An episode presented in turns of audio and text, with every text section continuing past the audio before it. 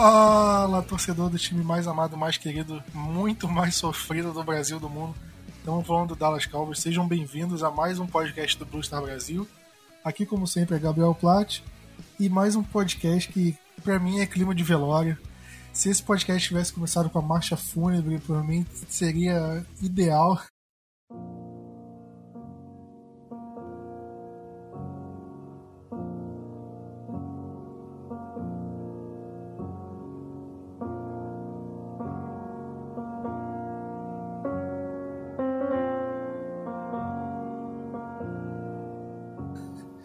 Mas porque é inacreditável. Depois que a gente viu nessa última segunda-feira, é um clima é um clima triste, triste vendo o Dallas Cowboys. Tudo bem com você, Vinícius, na medida do possível? Tudo bem, Plat, ouvintes. Realmente é toda semana é uma semana de luto pro torcedor do Cowboys. É, quando a gente imagina que não tem como piorar, alguma coisa acontece e piora e parar de gastar um pouco de saliva agora, porque ainda tem muita coisa pra gente xingar durante o podcast. Pois é, e você tem uma notícia boa nessa semana, é o retorno do nosso grande Diego, e muita gente pediu a saída dele e a permanência da Carol, mas essa semana ele tá aqui com a gente, tudo bem, Diego? Fala, Plat, fala Vinícius, fala galera. Cara, em primeiro lugar eu quero agradecer as palavras que vocês proferiram nos outros podcasts ali, as mensagens da turma, pô, eu fiquei tri emocionado mesmo, trias, o gaúcho é complicado, né? Mas enfim, fiquei muito emocionado. É, a torcida, eu, eu, consegui ter duas situações é, de sequência completamente absurdas, né? E, terminando com uma fratura no pé. Mas enfim, estamos de volta. É, eu acho que a galera tem que chiar, só que, só que é aquela coisa, né? É, chiar faz parte do Cowboys, né? É uma coisa impressionante como é que como a gente chega num, num, num, momento desse, num ano desse, que já é um ano todo complicado, todo mundo complicado, e o Cowboys consegue nos afundar ainda mais. Mas vamos tentar ser otimistas de alguma forma. É, vai melhorar. Bom, acho que agora a gente pode fazer um uni do Unité para escolher quem, quem a gente vai cornetar nesse podcast, né? Mas, falando sério, o primeiro quarto do Cowboys e Cardinals, ele terminou 0 a 0 e quem viu esse primeiro quarto não acreditaria que o jogo terminaria 38 a 10, né? Cowboys perderam dessa forma. Porque a gente viu uma defesa jogando bem, defesa forçando punch, o Kyler Murray não conseguindo jogar muito bem, o ataque terrestre deles tendo dificuldades, e o nosso ataque, como era esperado, também teve dificuldades. E a situação mudou no segundo quarto com o que a gente sempre bate na tecla aqui, que são os turnovers. O Zeke sofreu mais dois fumbles, os dois perdidos. Foi o quinto fumble dele em seis jogos. É a pior marca dele na carreira. É o jogador com a pior marca é, de fumbles na temporada. É, Vinícius, é, o que, que, você tem a dizer pro, com o Zeke? Porque quando a gente tinha o DeMarco Murray em 2014, ele teve muitos, muitos problemas de fumble também. Ele acho que liderou a liga em fumbles, foi uma coisa inacreditável, mas ele corria muito bem. Ele estava sempre passando as 100 jardas, sempre anotando touchdown. E agora com o Ezekiel Elliott, a gente tá vendo ele correr tão bem. Ele não tá anotando tantos touchdowns assim e tá sofrendo essa quantidade de fumbles. Você acha que é responsabilidade dele? Você acha que a linha ofensiva tem culpa? Como é que você vê essa situação? É, eu sei o, o, uma posição bem clara do Diego sobre o Zeke, então eu vou aqui do meu lado tentar ser um pouco o advogado do diabo nesse caso, tá? é, eu concordo em certos pontos que o Zeke, por exemplo, tem um contrato alto, né? Até alto demais, vamos dizer assim.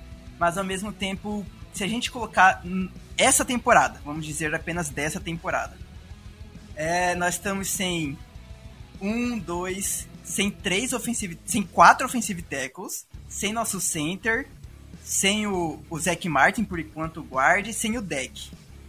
É basicamente zero, em tese seria 0800 Zeke. A bola é pra cima dele, tipo.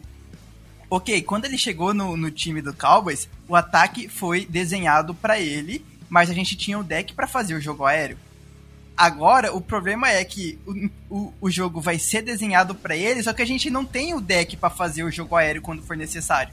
A gente tem o Andy Dalton, mas o Andy Dalton é razoável? É, só que ele não é razoável com essa nossa linha ofensiva perene. A gente tem uma linha ofensiva que é, é mais furada que rede de pesca, sei lá.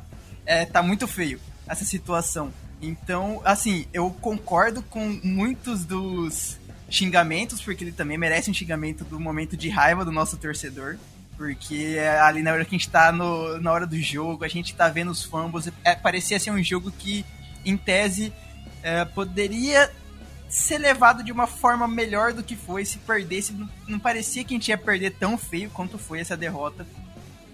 Mas é. Por exemplo, a gente já viu muitos nos, na, na, na mídia americana de do Zeke ser trocado, né? Trazer algum outro jogador, aquele sempre papo de que não se paga running back, porque acha running back em qualquer outro local. Mas aí na hora que a gente vê o Zeke saindo e colocando o Pollard, não é que o Pollard jogou bem ah, os snaps que ele entrou. É que como o Zeke foi ruim e o Pollard tava, em tese, aparecendo que ia bem, a gente regrediu a média. Apenas isso, ao meu ver. É bem uma, uma, uma teoria estatística isso. O Zeke foi ruim, o Pollard foi melhor que o Zeke, em tese a gente tá achando que o Pollard tá indo melhor que o Zeke, e é aquela coisa, ah, tira o Zeke que o Pollard vai resolver o nosso caso, e não vai ser, infelizmente não vai ser. A gente vai precisar do Zeke, a gente vai precisar que o jogo aéreo faça um bom trabalho para que não jogue todo o peso nas costas dele. Ele até comentou sobre isso, né, na entrevista saiu hoje no site do Dallas Cowboys sobre que o ataque é meio que para ele e ele pediu desculpas sobre os fumbles. Uh, e eu imagino que seja aquela mesma situação também do, do kicker. O kicker começa a errar um, um field goal, começa a errar um segundo, começa a errar um terceiro e parece que vai entrar numa espiral de erro e para isso se resolver demora e é muito complicado. Eu, eu tô vendo isso com o Zeke.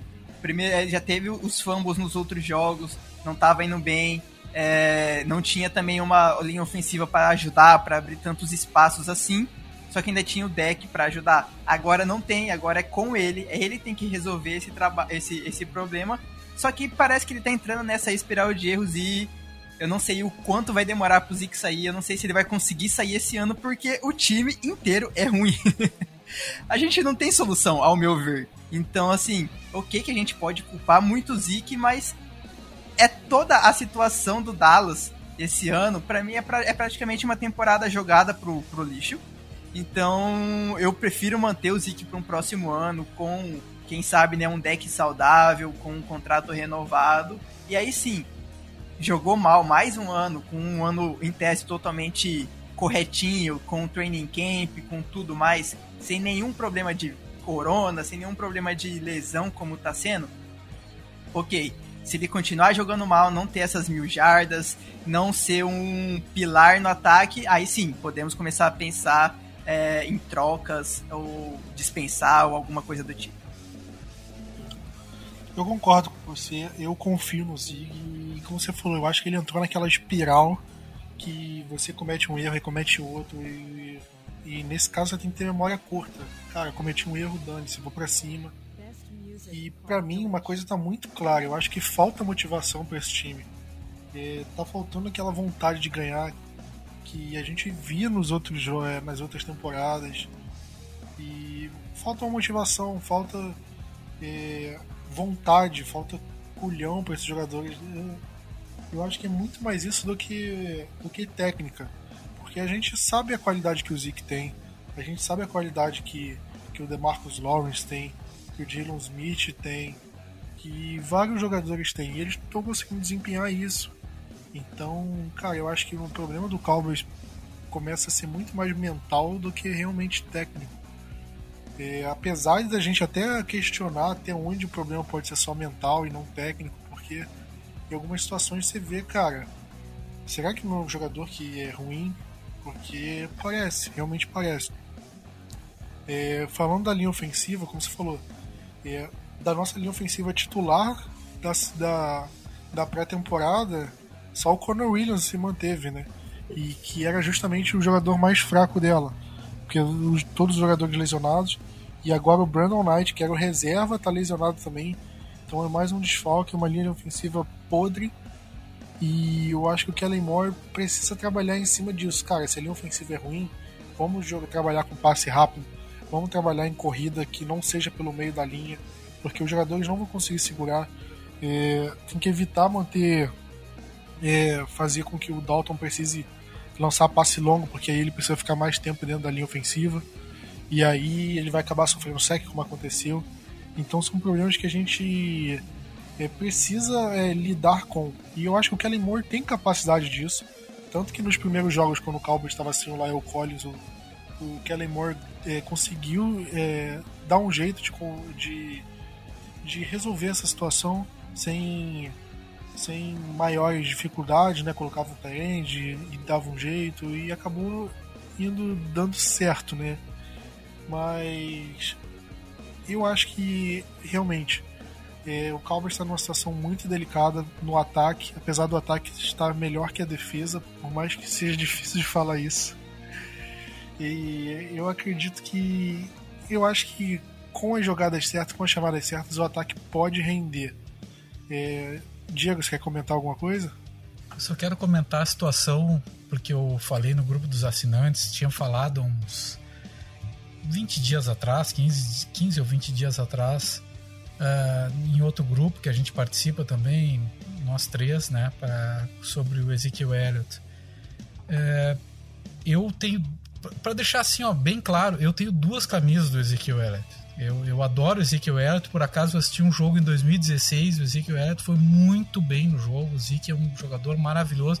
Eu queria ter aquela camisa que dizem que, que, que antigamente que tinha escrita é, Zeke and Destroy, que é, que é até uma menção à música do Metallica, né? Enfim, eu, eu acho ele um jogador genial, tá? O problema é o quanto a gente paga para ele, o quanto ele produz, tá? É, de 2016 para cá, a cada ano que passa, ele a, a, a, o jardas por, por tentativa é, é, é menor, tá? Vocês sabem quantos fumbles o, o Zeke teve na, na carreira até agora, de 2016 para cá? 20. 20 fumbles, tá?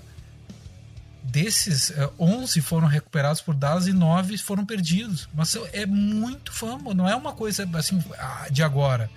Eu acho até a entrevista do, do que o Jerry Jones coloca que ele acha que o próprio Ezekiel Elliott tem condições de, de superar essa situação de, da proteção da bola. Eu, eu também concordo, eu acho que ele tem condição. Ele é um grandíssimo jogador, um jogador maravilhoso. É, tenho plena esperança nele, acho que ele pode dar a volta por cima.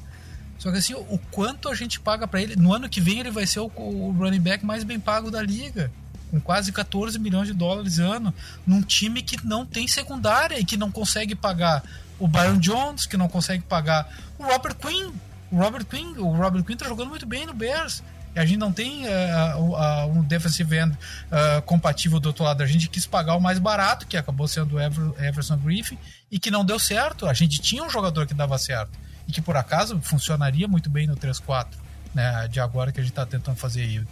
Então a, a, a minha desconfiança diz respeito em relação a isso. O quanto a gente paga para um jogador que não. Que não ele dá toda essa diferença que, que ele representa financeiramente e para deixar buracos em outros espaços do, do campo, porque daqui um pouco assim uh, ninguém vai trocar pelo Ezekiel Elliott. Uh, ninguém imagina que algum time vá trocar pelo Ezekiel Elliott no, no, no, salário que ele recebe. Ninguém vai fazer essa troca. Nós temos duas possibilidades: levar mais um ano adiante, como o Vinícius fala. Eu acho que o, o Plat uh, também concorda, e eu não, não discordo completamente. Mas a gente precisa e a outra opção é cortar. Não, não, não tem não tem opção de troca. Ninguém vai trocar por pelo salário dele e pelo, pelo tempo de contrato que ele tem. Então a gente tem essas duas opções. Eu não discordo da opinião de vocês e acho até que o ano que vem é mais um. Agora são inúmeras situações fora de campo a gente tem uma greve que o Deck Prescott nunca fez olha a situação do Deck Prescott que não fez greve que, enfim, jogou com uma franchise tag que acabou com o tornozelo com uma fratura exposta, tá?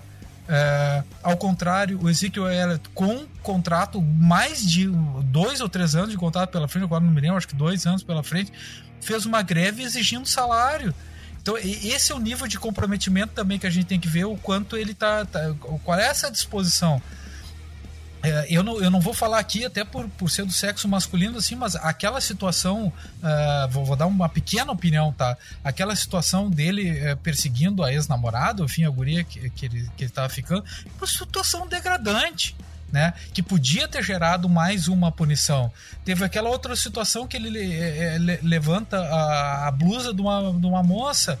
Enfim, vale a pena pagar 14 milhões de dólares por esse jogador? É isso que a gente tem que pensar com tanto buraco que a gente tem lá atrás. Falei demais, tá? Eu só quis é, colocar isso porque o também o Vinícius citou e eu citei no grupo. Acho ele um craque. Eu só não sei se um time que tem tanto buraco pode ter o luxo de pagar 14 milhões para um jogador que produz isso. Cara, eu acho que a situação do Zeke ela vai se desenrolar ao longo da temporada.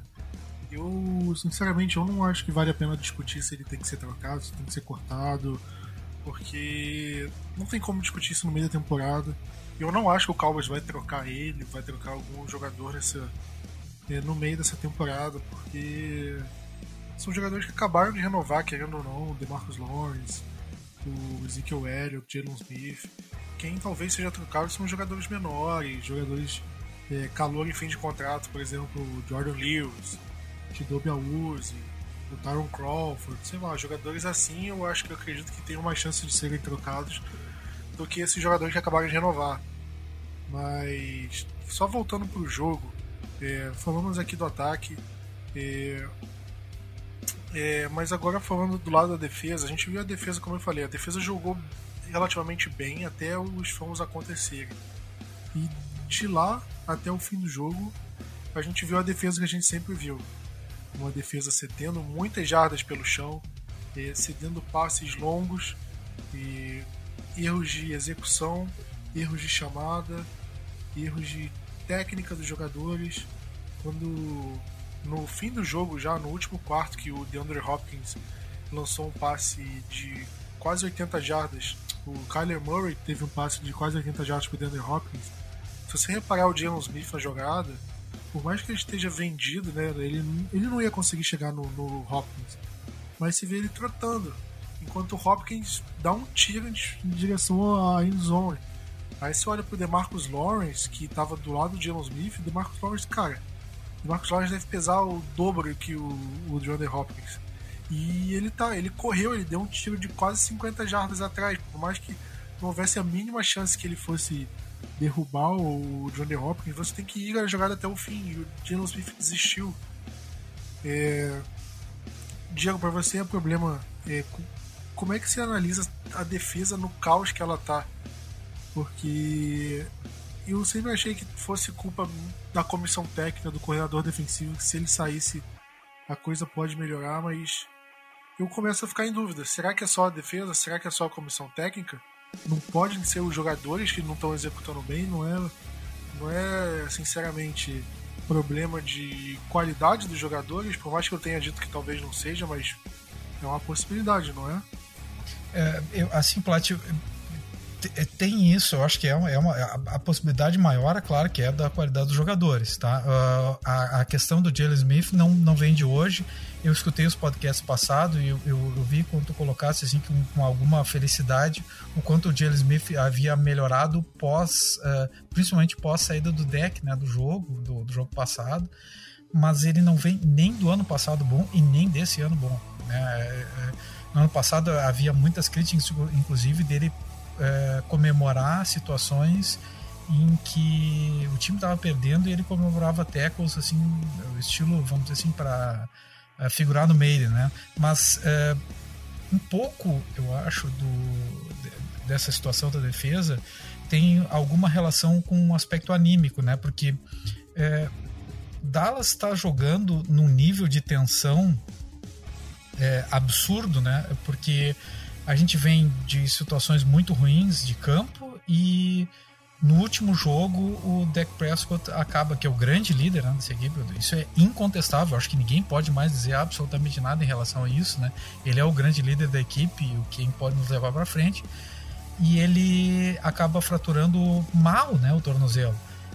E nesse jogo a defesa vai levando bem, vai levando bem E assim que, que o Zeke sobe o primeiro fumble e que poderia ser qualquer outro jogador que tivesse sofrido um turnover, não interessa se foi o Zeke. Eu digo assim, que nós estamos num nível de a, a, tensão à flor da pele, ou assim, de jogando no limite, que qualquer coisa que nos coloque para a linha de baixo, vamos dizer assim, que nos é, baixe o lado psicológico, desmorona tudo. Isso a gente vê no futebol americano, vê no futebol brasileiro, a gente vê no futebol mundial, qualquer tipo de esporte. Naquele time que não está bem, que depende de tudo andar num limite, qualquer limite, que qualquer coisa que saia desse limite, ele desanda toda, vamos dizer, desanda a maionese, como a, a, a, aquela expressão. Então eu acho que muito é isso que a questão há um problema de qualidade de jogadores, há um problema de comprometimento, quem sabe, mas também há essa questão que os jogadores estão num limite psicológico, eles não estão indo nada bem, sabem que não estão indo nada bem e não tem liderança, não tem esperança grande esperança de, aqui pela frente de, de grande resultado. E quando uma pequena fagulha a, acaba acendendo, cai tudo por terra. Eu acho que o aspecto anímico é fundamental e ficou muito evidente. Depois foi também a questão de field position e tal, que, que, que bateu pesado, mas eu acho que ali foi assim é, foi uma espécie. Porque o turnover é uma espécie de gol contra, né? Principalmente quando ele acaba gerando um touchdown. E quando ocorre um turnover, não estou falando mais do Zeke, qualquer um que tenha causado o turnover. A, a, uma defesa que está no limite, ela acaba desmoronando e vai desmoronando total. Eu acho que isso aflige muito a equipe de Dallas hoje em dia. Exatamente, exatamente. E Cara, eu coloquei aqui na, na pauta que a gente xingar basicamente todo mundo, mas eu acho que a gente já conseguiu fazer isso, na verdade. E mas só para eu terminar de falar do jogo, eu acho que a gente pode comentar justamente a situação do Andy Dalton, porque antes, antes da temporada começar, a gente elogiou muito a contratação do Dalton, justamente por ser um quarterback com experiência na NFL, muitos anos de titular, é, fez uma boa é, campanha, uma boa história lá no Cincinnati Bengals e chegou como polpa de ser um dos melhores reservas da NFL, assim. Se você descartar calor, que é, nunca jogou nada, é, nunca jogou na NFL, quer dizer. Porque não tem como se comparar o Andy Dalton, com, por exemplo, como o Justin Herbert, que quando entrou na NFL não tinha um snap, a gente não sabia como seria e tudo mais. E o Dalton não teve um bom jogo. Ele no começo ele se mostrou muito nervoso. Ele lançou alguns passes bem interceptáveis, né? E acabou o jogo com duas interceptações. Ele lançou mais de 50 passes e não chegou a 300 jardas. E Vinícius, o que a gente pode esperar do Dalton? Você acha que esse tipo de jogo a gente pode esperar é, esse mesmo tipo de jogo daqui para frente? Como é que você vê essa situação do, do Andy Dalton em Dallas? É, como a galera no, no, no grupo dos assinantes estava falando, que eu espero que ele não machuque, né? essa é a verdade, porque com essa linha ofensiva, vamos, vamos, vamos concordar que a chance dele, sei lá, sofrer pancada todo jogo vai ser enorme. E, cara, eu lembro até. Não, não vou lembrar quem comentou, falou assim: ah, ele não tem visão de, de pocket, né? Porra, teve umas jogadas lá que era para ele ser esmagado na hora que os dois tackles estavam fechando o pocket em cima dele e dá um passinho para frente e consegue fazer um passe, por exemplo. Isso mostra que sim, ele tem ele tem é, entendimento de pocket. A história é que ele não tem entendimento para sair do pocket, né? Não é um deck da vida, um Kaepernick, algum jogador do tipo assim. Ah, ele ainda, pra mim, ele ainda continua sendo o melhor quarterback ruivo da liga. O Ents não é nada disso. Uh, mas, falando sério, se o, o Kellen Moore não adaptar ainda mais o playbook, o playbook pro Dalton nessa situação sem linha ofensiva, né? Que a gente não sabe quanto tempo, por exemplo, o Brandon Knight vai ficar fora. A gente não tem uma certeza. A gente não tem certeza de quanto tempo o Zach Martin vai ficar fora. Porque ele ficou. Ele tá fora por conta de uma con concussão. Mas ao mesmo tempo, antes dele sair com a concussão, ele tinha tava sentindo dor no ombro, né? Será que essa dor no ombro volta durante um jogo? Então imagina como é o Dalton numa linha ofensiva que tem um jogador titular é, que tem experiência e esse jogador é o Conor Williams. Então, assim, vai ser impossível para ele conseguir acertar os, running, os, os recebedores. Mesmo a gente. Não vai adiantar a gente ter esses recebedores bons se a gente não tiver pelo menos, sei lá, dois segundos ou algo do tipo pro, pro Andy Dalton trabalhar no pocket, porque vai ser basicamente um Alex Smith 2.0, fazer passe de 5 jardas, porque é o que vai dar tempo para ele, infelizmente. E aí agora já tô até vendo a galera pedindo o Fitzpatrick pra pra vir de quarterback pro Dallas, né? E minha opinião é basicamente assim: uma hora ele vai ser um Fitztragic e vai estragar tudo. É porque ele sempre acontece, em algum momento ele vai fazer isso na carreira, no ano, né, na temporada. E se a gente tá pensando, né, se os torcedores pensam sobre tank, conseguir uma boa escolha no, no draft do ano que vem, gastar uma escolha para trazer um quarterback não, não vai ser a, não vai ser a, a solução para nada. Então mantenha o time que esteja, tente adaptar pro Dalton e a situação que o ataque está tendo e sei lá, vai ser um 2015 de novo. A gente, tá, a gente vai olhar 2015 e vai ser basicamente isso. É, utiliza os jogos torcedores, utiliza os jogos para beber cerveja, experimentar cerveja nova, é, tentar ensinar futebol americano pra esposa, pra namorada, pra peguete, pra ficante, porque se for para torcer mesmo, a gente só vai passar raiva esse 2020. É complicado, cara. E só para não deixar de comentar que a primeira interceptação do Andy Dalton, é, a jogada foi uma falta escandalosa em cima do Sid Lamb, que para mim aquilo é inacreditável. É inacreditável que que os árbitros não tenham visto, não tenham marcado falta naquela jogada, porque para mim foi um absurdo. Um absurdo uma falta daquelas não ter sido marcada.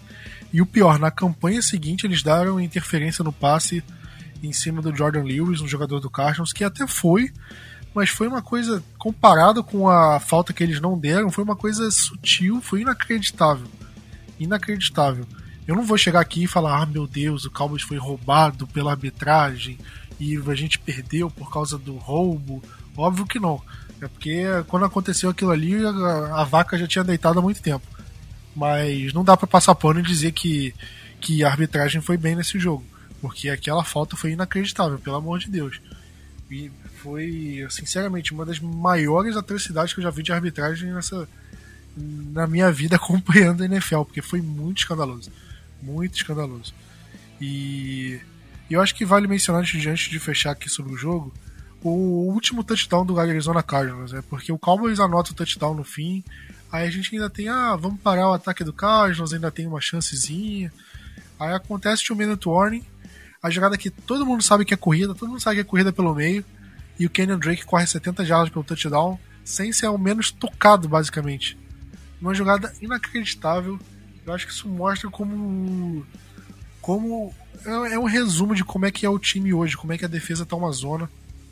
A defesa, se você pegar as piores defesas da NFL, é, nas primeiras seis semanas da, da temporada, a Dallas Cowboys é a quinta pior da história da NFL, ou seja, você pega todas as temporadas da NFL desde 1900 e bolinha até hoje. Nas seis primeiras semanas, só cinco times tiveram uma defesa pior que a do Cowboys na história, em 100 anos. É uma coisa inacreditável. Todo, todo podcast eu tenho que vir reclamar porque é inacreditável que uma defesa ceda tantos pontos. E é difícil, é difícil comentar isso, porque a gente, a gente pode até falar, ah, mas o Cowboys está sofrendo muito turnover e por isso o Cowboys acaba tomando muitos pontos. Mas, cara, quantos ataques nessa. Né, na história da NFL também cederam muitos turnovers e, e ainda assim não tiveram uma defesa com atuação tão ruim como a que a gente tem. O, o Kyler Murray só completou 9 passes no jogo todo. Ele eh, tentou 24 passes no jogo todo, acertou 9. E teve quase 200 jardas em 9 passes. O, foram 200, mais de 260 jardas corridas do Arizona Cardinals no jogo todo. E é uma coisa inacreditável. É inacreditável. Eu acho que essa defesa está superando todos os limites de ruindade de, de, possíveis. É... Se eu continuar criticando aqui, eu não paro mais o.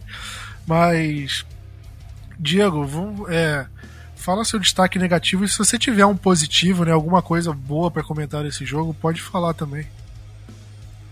Cara, meu destaque positivo, Sid Lamb, eu acho que ele não se escondeu da partida. Desde o início até poderia colocar o Amari Cooper, eu acho que só que o Amari Cooper apareceu mais para o fim do jogo, no garbage time, enfim, mas também não, não se escondeu, mas o Sid Lamb o tempo inteiro tentou. E ele errou até um, um retorno de punt, enfim, soltou a bola, mas conseguiu recuperar. Mas eu, ele é um rookie, né, que está fazendo o que dá. E eu acho que ele tá jogando muito bem, garantiu uns pontinhos, acho mais de 10 pontos no Fantasy. Eu tô com ele. É tudo que a gente esperava.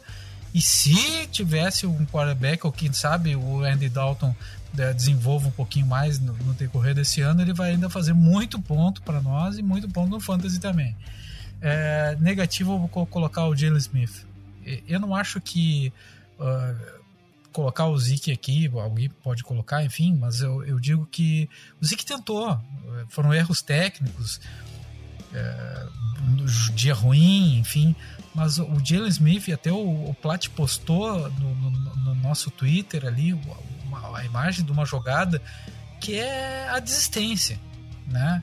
Então, isso o Zik não fez, né? E, e a desistência num esporte profissional de alto rendimento é um indicativo muito ruim, mas muito ruim mesmo, e eu coloco ele como destaque negativo. Vinícius, para você, dois destaques negativos, né? Qual foi o pior?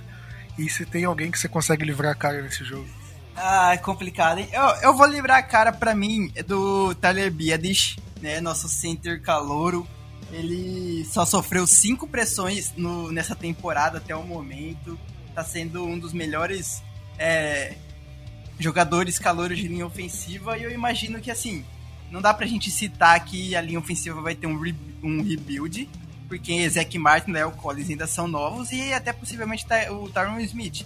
Mas é, quando tiver essa troca desses três jogadores, o, o Biadish para mim vai ser aquele jogador a âncora do time, então para mim ainda consigo livrar a cara dele é, dos erros do resto do time todo. E o destaque negativo, e é muito negativo, é o Derry Worley, nosso corner, camisa 28. É claro, ele não era para ser titular, visto que o Shido tá machucado, né? O Anthony Brown tava, tava machucado também. Mas ele jogou 20 snaps, 21 snaps na defesa nesse jogo. Só que quando entrou, ele tava sendo queimado. Acho que teve uns três lances mais ou menos de daquelas rotas gols em cima, foi totalmente em cima dele. É, algumas o Kyle Moore errou, mas teve outra que um dos, um dos touchdowns foi em cima dele. E ele é péssimo. Ele tá sendo queimado praticamente em todo o jogo e eu não vejo a hora de o Shido voltar. E eu sei que o Shido não é tão bom assim, mas é melhor que o Worley. Pois é, né? O Daryl Worley foi o que cedeu o touchdown longo do Christian Kirk.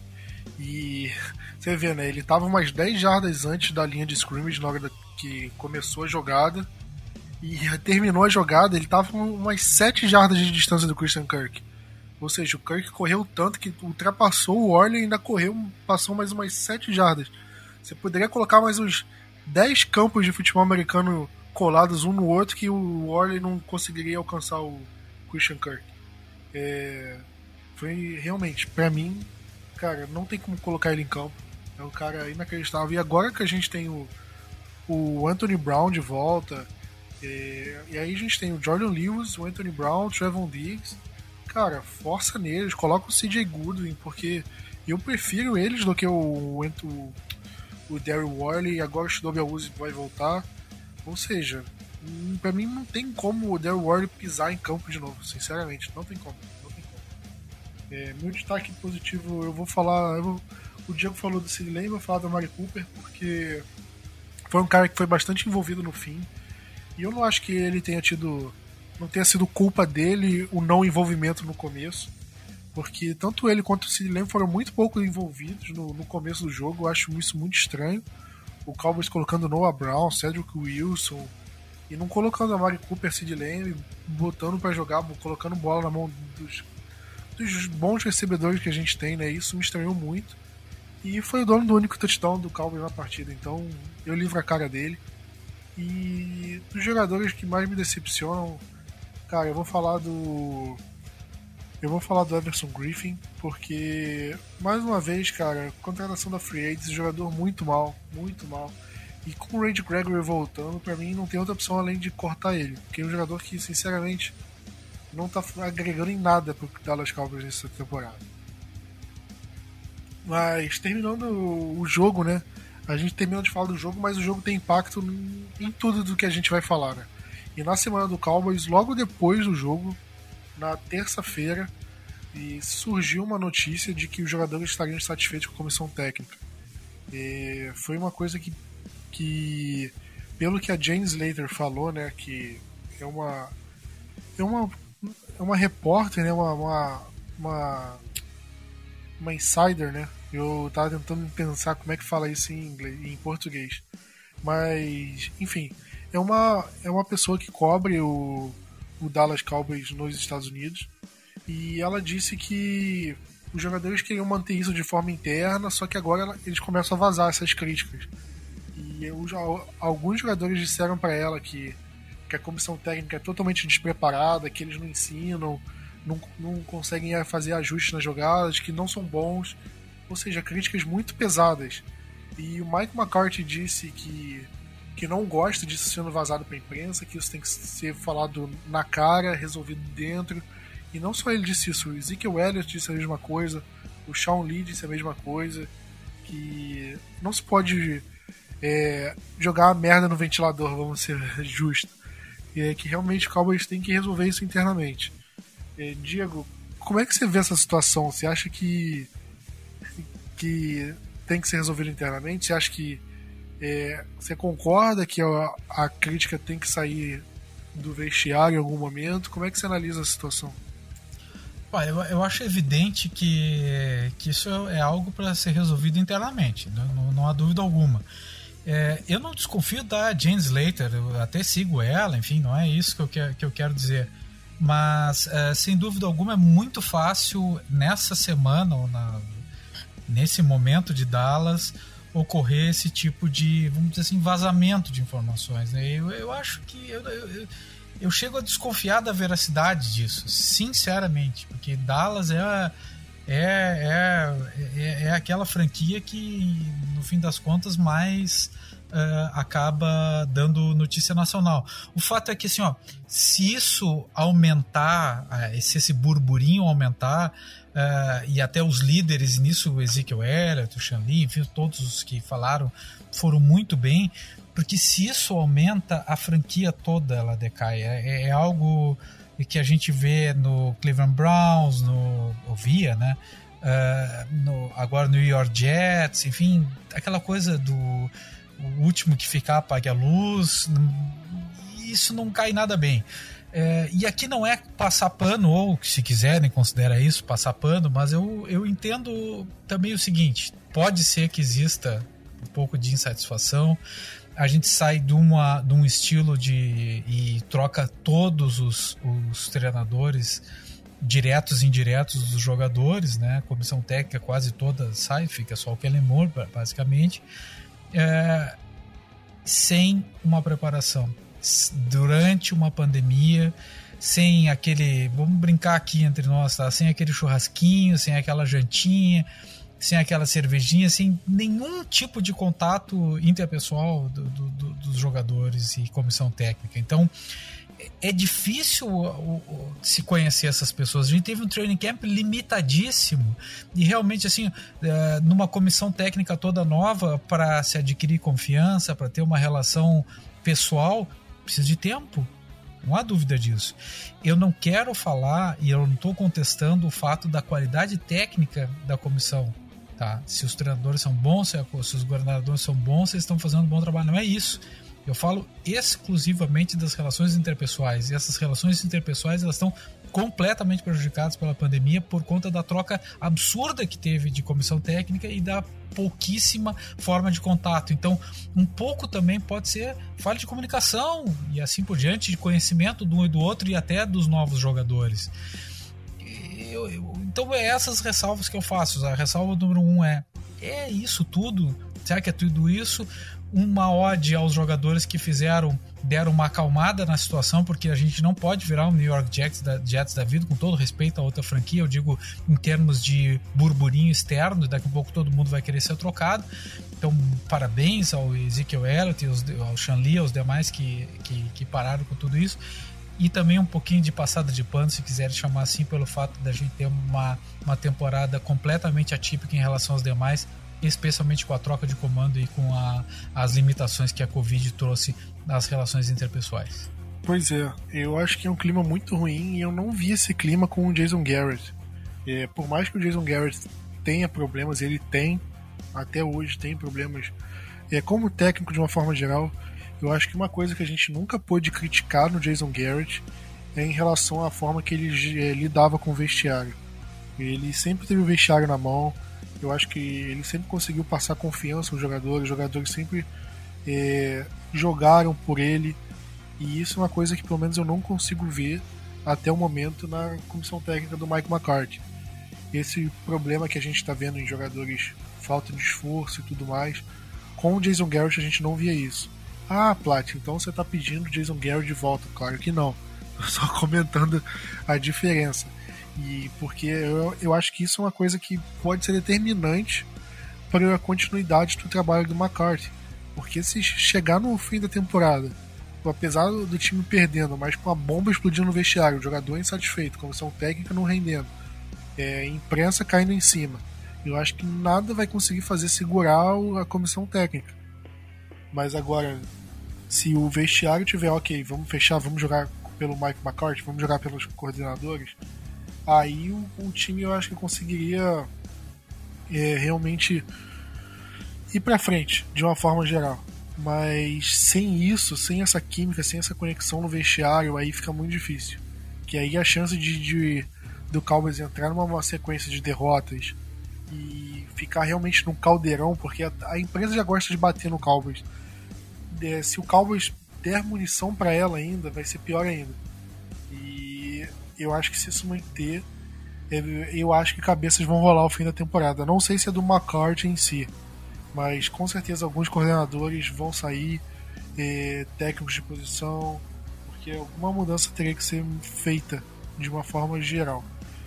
E Vinícius, como é que você vê o restante da temporada, né? Porque a gente esperava que a NFC Leste continuasse mal e ela continua ruim o Philadelphia Eagles perdeu, o Cowboys manteve a liderança da divisão nessa semana. E se o Eagles perder para o Giants na quinta-feira, né, é, que já vai sair, esses resultados a gente já vai saber quando o podcast ser publicado. Mas se ele, se ele ganhar, ele assume a liderança até domingo, dependendo do jogo do Cowboys. Mas se ele perder, o Cowboys garante a liderança mais uma rodada. Se eu não me engano, acho que aí. Não sei se o Giants pode pegar, enfim. Agora faltou pesquisa da minha parte. Mas com uma divisão fraca dessa, a gente acreditava, cara, talvez até com o Dalton dê pra gente ganhar a divisão. E depois desse jogo, a gente já não sabe mais o que esperar do Cowboys, né? Será que o Cowboys vai conseguir ganhar a divisão com um time desses dessa forma? Com a lesão que, com as lesões que a gente tá tendo, com esses problemas de vestiário. Você ainda acha que o Cowboys briga pelo título da divisão até o fim? Você acha que o time desanda e vai brigar por por posição alta no draft. Como é que você vê a situação do Cowboys pro fim da temporada? É... Eu imagino assim, olhando a nossa divisão, que três times da divisão. Eu iria falar os quatro, mas não é possível por conta da regra do, do campeão de divisão ir para os playoffs, né? Direto. Mas eu digo assim, três dos nossos três times vão ser, vão ser top 10 da, do draft quiçá top 5 do draft. Então, para ver o quão ruim é a nossa divisão é, é, esse ano. É péssima, péssima, péssima, péssima. Mas vamos lá. Eu, na minha visão, vou, vou dar duas visões aqui. Eu, na minha visão de fã, né, de torcedor, pensando naquele calor do momento, eu colocaria o reserva, todo mundo, colocava o Ben DiNucci para ser o quarterback e vamos para 2021, pense em tentar pegar um top 3 de pique e começar a reformular um pouco o time, pensar em um outro jogador que pode sair, né? Fazer algumas mudanças aqui ali, um, um, um é, coordenador defensivo novo, como você disse, alguns treinadores de posições novos, quem sabe, pode ser. Mas agora eu vou. Tem um outro lado, que é até o David Hellman, que é um escritor, né? Tipo, ele escreve pro site do Dallas, ele trabalha pro Dallas também. Só que ele também critica quando tem que criticar, então eu vejo que ele tem esses dois lados. Ele, ele usa os dois posicionamentos, e aí, quem tá ouvindo, se quiser aceitar esse lado ou não, também não tem nenhum problema. É, um torcedor tinha perguntado assim: qual é o ponto da gente vencer a divisão, é, sabendo que a gente não tem talento para passar de um primeiro round dos playoffs, correto? Dificilmente, se a gente for pro playoffs, a gente vai conseguir passar olhando pro time hoje. A gente sabe que playoffs é igual mata-mata de Copa do Brasil. Pode acontecer qualquer coisa, a gente não sabe o que pode acontecer lá. Pode dar, tipo, descer é, um Troy Aikman no Dalton, descer um time de 95 e ser campeão do Super Bowl. Pode acontecer de tudo.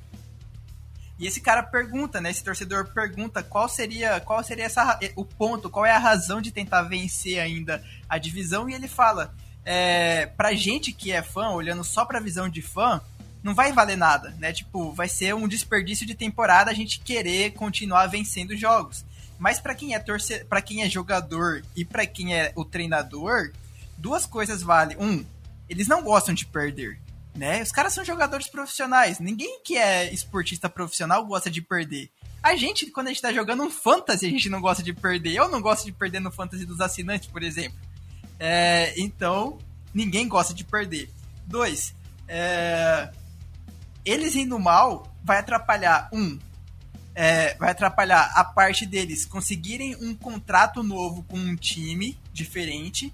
O Dalton, por exemplo, ele tá jogando um ano para conseguir, é, quem sabe, ser titular em algum outro time em 2021. Se isso acontecer, todos os jogadores irem mal e falar assim: ah, a gente não vai jogar, a gente quer tancar, como eles vão conseguir, né, tipo, um futuro, ou como eles mesmos podem conseguir uma renovação com o Cowboys sabendo disso. Então é muito complicado. Além de que eles não importam muito com a, a posição de draft, né? Tipo, aonde a gente vai ficar no draft, porque eles podem ser demitidos. Então, assim, a gente tem que jogar pensando. O jogador tem que jogar pensando no jogador, querendo ou não. Ele tem que pensar no futuro, porque ano que vem pode acontecer qualquer coisa e um jogador como o DeMarcus Lawrence, por exemplo, pode, sei lá, bater uma louca no George Jones e ser demitido. Então, assim, eu, eu, eu, acabo tendo esses dois pontos, esses dois lados que, que eu disse. Eu quero muito que a gente perca essa divisão e consiga uma boa escolha pro ano que vem. Ao mesmo tempo, eu quero.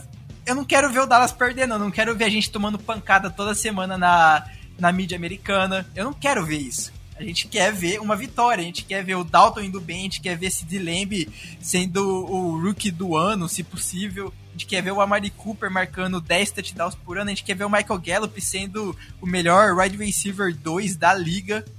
Então, assim, é, é aquela coisa, a, faca, a faca de dois gumes. Eu quero que o time vá bem durante o resto da temporada, ao mesmo tempo eu quero que o time vá mal. Eu acho que eu imagino que basicamente aqui, pelo menos entre nós, nós três, é basicamente o mesmo pensamento. Ao mesmo tempo querendo que seja mal, ao mesmo tempo querendo que vá bem. E o que acontecer para mim tá ótimo. Eu não vou achar, achar ruim o que o Dallas acabar decidindo entre eles, por exemplo. É, só pra comentar o que você falou em relação ao tank, né, de meio que jogar para perder, eu não acho que isso venha do, nem dos jogadores, nem da comissão técnica. Eu acho que nenhum jogador entra para perder. Como você falou, tem muita coisa em risco, né? jogador em ano de contrato vai fazer corpo mole, como é que ele vai renovar? Comissão técnica que tá com tá com um deles na reta, né? Qualquer coisa eles podem ser demitidos e como é que vão arrumar cargo. Que eu acho que o time pode é, jogar para perder entre aspas, pode vir da diretoria. Você faz, ah, você troca, você troca os melhores jogadores, acumula a escolha enfraquece seu time, que aí o time, por mais que o time queira jogar para vencer, o time fraco ele vai acabar perdendo mais do que ganhando. E eu acho que foi isso que aconteceu com o Miami Dolphins ano passado. Por mais que o time é, quisesse vencer os jogos, ele acabou perdendo mais do que ganhando e acabou tendo uma escolha alta do draft, pegou o Tua. E a gente vê, tipo, que. E a gente via pelos jogadores lá que os jogadores não queriam perder. A gente via no Cowboys em 2015, que foi nosso, nossa pior temporada da década, o Cowboys não jogava para perder, ele perdia porque o time era, era ruim, sem quarterback, sem o Romo. E eu acho que isso pode acontecer pro Cowboys é, nessa temporada. O time pode perder os jogos, não porque quer perder, mas porque o time tá fraco. Muitos jogadores lesionados, comissão técnica não tá desempenhando bem. Mas eu acho que nunca o time vai entrar para perder. E, e sobre, como você falou, de torcer para ganhar, para perder. Quando você tá dentro do jogo, quando começa o jogo, eu acho que você esquece todo aquele papo, ah, vamos jogar pra. pra vamos torcer por uma escolha no draft. Você torce para ganhar, tá ali no calor do momento, começou o jogo, vamos ganhar, vamos ganhar, você fica triste com derrota. Aí passa um, um, um dia, dois, aí você começa a pensar, putz, mas se bem que essa derrota foi até boa se o Cowboys não tá mais brigando pra temporada pros playoffs, né? E aí a gente fica nessa. E mas eu acho que o Cowboys vai acabar brigando, vai acabar sobrevivendo a temporada justamente por causa da divisão muito ruim. Mas eu acho que não vai ser por muito tempo. O Cowboys tem jogos muito difíceis. Agora o Cowboys vai enfrentar Washington e Eagles em sequência. E se o Cowboys perder esses dois jogos, o Cowboys se afunda muito dentro da divisão. Muito dentro. E eu acho que isso vai acabar selando o destino do Cowboys na temporada. Eu acho que esses próximos dois jogos, aí a gente tem o Pittsburgh Steelers e aí a gente tem a semana de descanso. Mas eu acho que os Steelers eu acho que já vai ser derrota. Eu duvido muito que o Cowboys tenha uma chance de vencer esse jogo. Mas os outros dois, contra o Eagles e o Washington, a gente tem chance de vencer. E, e se a gente perder esses dois jogos aí, pra mim, cara, o Cowboys vai ficar atrás vai ficar atrás dos dois na tabela. E o Cowboys, e eu não sei se o Cowboys tem condição suficiente para vencer jogos e ultrapassar, para continuar brigando pela divisão. E aí sim, cara. Eu acho que a gente só pode torcer para escolha alta no draft quando acontecer, ok, Cowboys é matematicamente eliminado dos playoffs, não tem mais como. Aí, ok, aí torce pro time mal e perder jogo e, e pegar pique no draft. Mas até lá, difícil, difícil. E Vinícius, é, saiu o injury report, saiu algumas coisas. Eu vi que o Randy Gregory é, tá voltando, né? O Randy Gregory tá voltando, Sean Lee tá voltando, né? Também tá fazendo treinamentos. Ainda não tem um, uma data pro Lee poder jogar, mas ele tá treinando já, voltando aos treinos aos poucos. Até saiu, se eu não me engano, ele teve que fazer uma cirurgia em setembro agora. De. Eu não sei se eu entendi bem, mas ele falou que teve que meio que é, colocar de novo o músculo do core, né, do abdômen no, no osso, na, na, na bacia, vamos dizer assim. Eu não sei ao certo se eu entendi bem, mas se foi isso, parecia ser uma lesão, né, bem séria. E foi em setembro agora. Eu de, quase não vi ninguém falar sobre isso. Só o Stanley falou agora, é, nessa entrevista que ele deu hoje ou ontem pro, pros repórteres. Mas ele tá voltando, o Randy Gregory tá voltando. Quem não treinou foi o Aldon Smith com pescoço, o, o Martin por conta de concussão, né? Até porque ele já saiu do jogo. E o Brandon Knight com um joelho, como você tinha até comentado antes, ele vai fazer uma cirurgia. É, mas é uma cirurgia nada tão grave, mas vai ficar umas duas ou três semanas fora, possivelmente. E é mais uma baixa para a linha ofensiva que tá cada dia pior. E com o Brandon Knight já tava ruim, eu não sei como vai ser com o Cameron Irving, que tá voltando de lesão. Pois é, né? é, o Cowboys cada rodada mais desfalcado, mais problemas e para um jogo importantíssimo, né? Como eu falei, agora o Cowboys nesse domingo enfrenta o Washington Football Team. Eu sempre fico tento falar o antigo nome deles, sempre acabo embolando, mas tem que me policiar para falar o nome correto deles agora. Jogo no domingo, às 14 horas no horário de Brasília, e sem transmissão da ESPN. E um jogo complicado, como eu falei, um jogo decisivo. E eu sinceramente eu não sei mais o que esperar dessa partida. Porque se o Cowboys tivesse feito um jogo justo, um jogo apertado ou perdido até é, por, uma, por uma posse, até duas posses de vantagem, se fosse um jogo um pouco mais equilibrado, eu teria eu estaria aqui agora falando não, o Cowboys tem chance de vencer, o Washington é um time mais frágil e tudo mais, blá blá blá. Mas, Diego, depois dessa atuação que a gente teve contra o Arizona Cardinals, qual que é a chance do Cowboys ganhar essa partida de domingo? Olha, Paty, eu acho até uma boa a gente chegar numa conclusão que nós não somos mais favoritos de nada, né? Nem contra o Washington. É, porque a gente vê desde a primeira rodada, com acho que uma ou outra exceção, a gente acabou nas casas de apostas sendo o favorito em quase todas as rodadas. E, e isso foi muito ilusório para nós, né? É, a gente vem do segundo ano consecutivo, nós aqui conversando com muita esperança, com muita com hype lá em cima e, e, e, e o grande ano que a gente teve, os dois grandes anos que a gente teve, 14 e 16 foram anos que a gente estava em baixa, né? Sem grandes esperanças. 14 a gente sem grande esperança, 16 depois da lesão do Ron, principalmente sem grande esperança, mas sem grande time, enfim. Com 10 machucado também.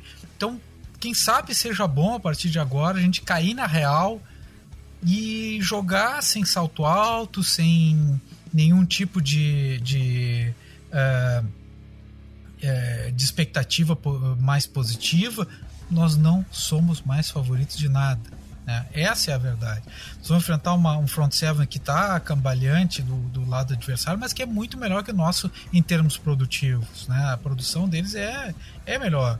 É, o ataque deles é fraco, mas enfim, está crescendo. Tem dois running backs novos que estão correndo bem. Tem, é, enfim, eu não acho nada fácil Dallas ganhar é, pelo que vem apresentando, né? Porque a gente fez é, a exceção do jogo contra o Rams, tiroteio em todos os jogos, conseguiu duas vitórias, uma num milagre e a outra contra um time muito ruim que é o Giants, né? Mas nos outros foi um vareio, vareio, foi um massacre. Então, quem sabe a gente não sendo favorito, como não é agora, a gente não tenha um resultado melhor. Quem sabe a gente não sendo favorito, o próprio vestiário não responda uh, uh, com uma mobilização maior. Não sei. Agora, eu que eu disse antes, eu, eu sigo achando. Dallas é uma equipe tremendamente instável, principalmente na defesa, e que qualquer fagulha pode fazer desandar tudo. Né? Então, a chance de vitória, olha, no máximo de 40%, eu diria assim. Eu não, não eu acho que a gente tem que levar o favoritismo adiante para outra equipe, até como uma forma de preservar o vestiário e quem sabe mobilizar ele. Mas eu, eu não, não vejo muita chance de vitória, não, por conta do momento que a gente está vivendo. A chance de vitória vai passar é, justamente pela defesa do Cowboys, por incrível que pareça. E por mais difícil que seja acreditar nisso. E eu digo porque o Washington ele tá sofrendo muito turnover o ataque dele está tendo muito, muitos problemas, assim, de uma forma geral. E a gente viu, por exemplo, a defesa do Giants conseguir bastante turnover é, em cima deles. E a gente viu um jogo muito ruim do Kyle Allen, né? É, o Dwayne Haskins estava tendo problemas, o, o, Allen assumiu a posição de titular e não está não tá jogando tão bem assim. Eles chegaram a empatar, quase empatar o jogo no fim, né? Só que eles, ao invés de tentar o um empate com extra points, tentaram virar o jogo e não conseguiram. Ou seja, eles querem tudo ou nada. Ou eles querem ganhar o jogo, ou eles simplesmente é, desistem e vão perder mesmo, pegar uma pique alta no próximo draft e acabou. E eu acho que se a defesa conseguir manter o nível do primeiro quarto ali que teve, porque o, o Washington ele não tem um, um grupo de running backs muito bom. E, uh, então acho que é, é mais. Ele, o quarterback deles não, não é tão móvel quanto o Kyler Murray, então vai ser mais fácil para a defesa do Cowboys é, agir. Entre os wide receivers deles, a gente pode citar só o Terry McLaurin como um bom wide receiver, os outros não, não tem muito o que dizer. É, são jogadores medianos para baixo, jogadores que não fazem muita coisa, então eu acho que é uma oportunidade para a secundária agir. E agora, tem que, tem que forçar turnover. O Cowboys teve só uma interceptação na temporada inteira, que foi na semana 1, na, no segundo tempo do contra o Rams. Foi a única interceptação que o Cowboys teve na temporada inteira. E o Cowboys precisa de turnover para ganhar esse jogo, porque quando a gente tem um ataque comandado pelo quarterback reserva, com a linha ofensiva toda reserva, é, a gente não pode esperar que eles consigam 70, 80 jardas por campanha sempre. Se a gente conseguir dar um campo curto para eles, seja forçando um three and out rápido no lado deles, é, ou seja forçando um turnover, como conseguiu fazer. é, é uma chance muito clara do Cowboys conseguir ganhar pontos que não ganharia normalmente e que vão, podem fazer a diferença no, no decorrer da partida. E Vinícius, é, o Cowboys tem várias fraquezas, a gente citou várias delas aqui, mas qual delas que o Cowboys não pode ter de jeito nenhum se quiser ganhar esse jogo contra o Washington? É, acho que até é, é um tópico bem complicado, né? Acho que o que a gente não pode fazer é não dar tempo pro, pro, pro Dalton jogar. Como você falou, né? Você citou que o ataque deles não é bom. É, é a chance da defesa ir bem. Esse, é, esse jogo é uma chance alta da defesa ir bem. É, para dar aquele. O jogo, igual contra, o jogo contra o Giants, para dar uma, uma, um refresco para pro, pro torcedor. para achar que a gente pode é, fazer virar a chave, fazer alguma diferença. Mas eu imagino que a gente precisa dar um pouco mais de tempo pro, pro Dalton. Como? Não sei. Colocando o Break Bell para ajudar é, para ajudar a linha ofensiva, pode ser. Colocando, deixando mais vezes o running back como um protegendo, né, fazendo a proteção pro Dalton também é uma, é uma opção.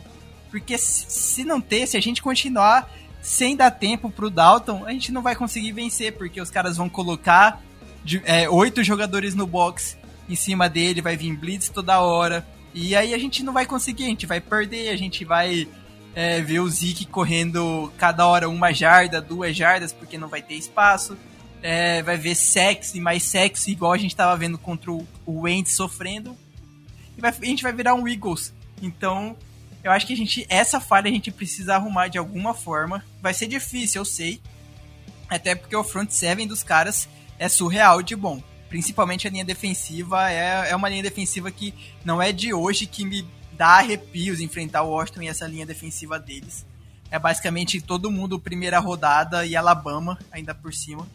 Então, se conseguir de alguma forma aumentar pelo menos um segundo de tempo no pocket pro, pro Dalton, já vai ser ótimo, pra, ao meu ver. Pois é. É, é um jogo que, para mim, como eu falei, é um jogo decisivo o Cowboys precisa ganhar esse jogo. Eu acho que é o jogo que a gente pode definir as expectativas para a temporada.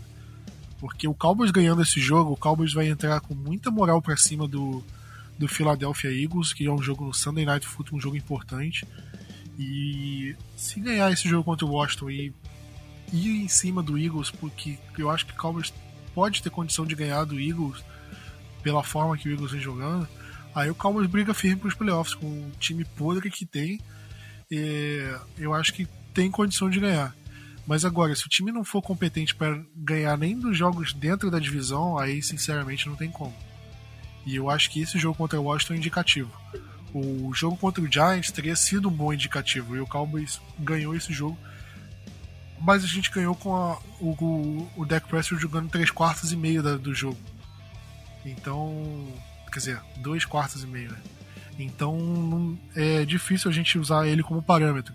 Mas agora o jogo começando desde o início com Andy Dalton e com o time desfalcado do jeito que tá e, e com e contra o Washington em casa, eu acho que é um é jogo perfeito assim pro Cowboys mostrar, ok, é, nosso time não é bom, não é bom, mas dentro da divisão a gente compete.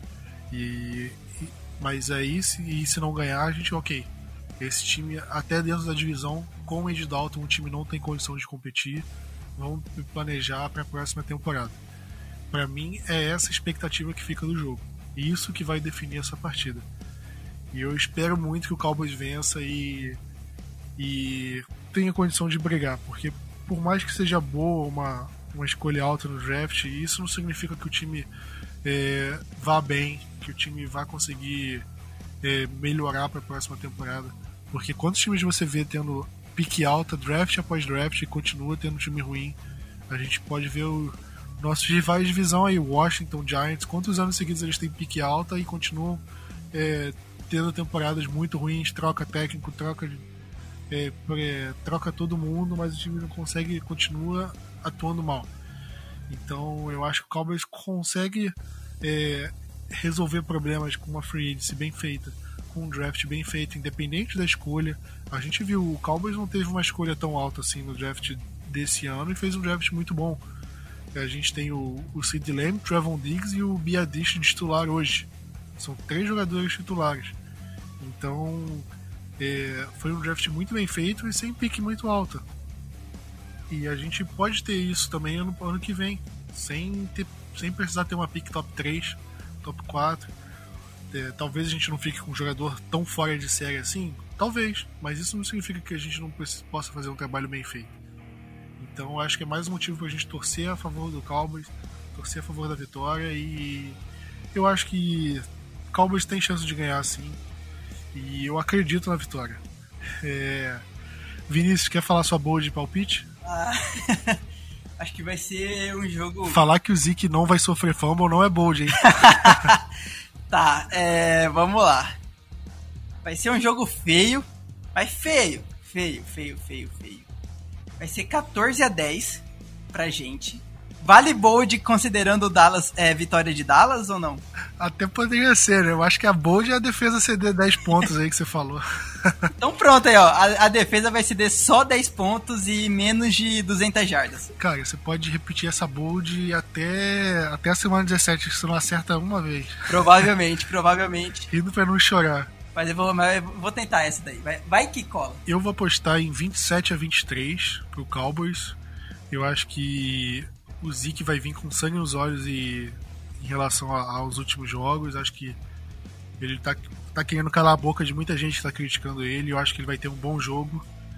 E minha bold vai ser que o Zeke passa das 150 jardas totais, entre corridas e recebidas. Ele passa das 150 jardas. Lembrando que essa temporada ele não correu mais de 100 jardas em nenhum momento.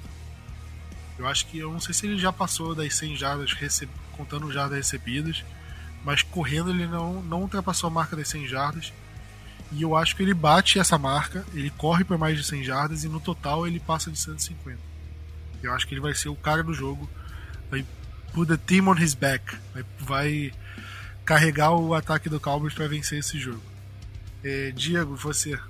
Cara, eu só queria acrescentar antes ali do, do plano de jogo que a gente tem que proteger muito bem a bola e cuidar da field position, porque hoje é jogo de, de time de especialistas. Dentro desse, dessa, dessa perspectiva que o jogo é time de especialistas, tá? eu acho que, eles, que o nosso Special Teams vai ser fundamental para essa partida. Eu acho que nós vamos ganhar. Eu tenho confiança que nós vamos ganhar. Não existe essa de torcedor torcer contra e muito menos, muito pior do que jogador jogar para perder. Isso não existe.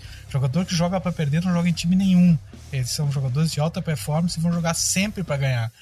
É, ainda que jogue mal, né? Mas enfim, a vitória vai ser de 17 a 14, tá? E a minha bold é que o, a vitória vai se dar com um field goal no estouro do relógio de 63 jardas do Greg Zorline. Lembrando que o Zorline fez um ótimo chute de trivela na última partida também, que a gente nem comentou inclusive, que para mim foi uma decisão inacreditável do McCarthy. Falando do Zorline, lembrei que não posso deixar de terminar esse podcast sem essa corneta. Cowboys perdendo por 28 a 3 e o cara me chama um field goal de 58 jardas ao invés de tentar arriscar a quarta descida. É inacreditável isso. De indecisão no calor do momento para mim, era o McCarthy mandava pra rua na hora, cara. Foi uma decisão inacreditável. E o Zorline chutou muito mal aquela bola também. Horrível, horrível. Se fosse o Brett Maher, hein, Diego? Imagina se fosse o Garrett que tivesse chamado isso, hein? Também. O, o Mariné, o Mariné não, o Linehan, né? Também, se fosse eles, o o que o Queen, né? Que o Vinícius adorava, técnico de time de especialistas. Se fosse um deles chamando uma dessas jogadas, pelo amor de Deus, o que a torcida ia cair em cima, a imprensa ia cair em cima do Garrett.